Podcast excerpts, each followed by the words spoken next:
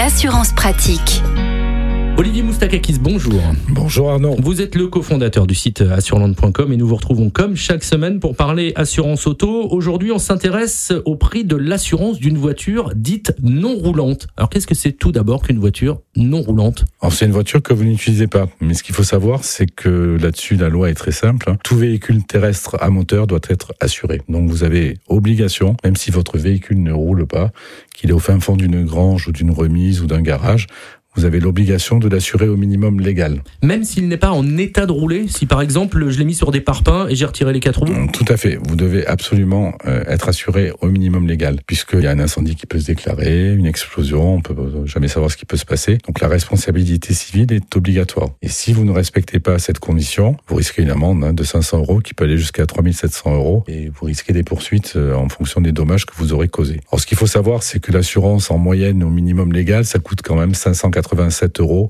versus 667 pour une assurance tout risque, donc c'est pas donné. Mais voilà, il faut obligatoirement conserver la responsabilité civile, quoi qu'il arrive, si votre véhicule est immobilisé. Est-ce qu'il y a moyen de négocier ce prix en indiquant à son assureur le véhicule ne roule pas, il n'est pas en état de rouler? Alors c'est un prix moyen, donc en fonction du type de véhicule, etc. Ça peut être un peu plus cher ou un peu moins cher. Là, c'est une moyenne que je vous donne, bien évidemment. Mhm.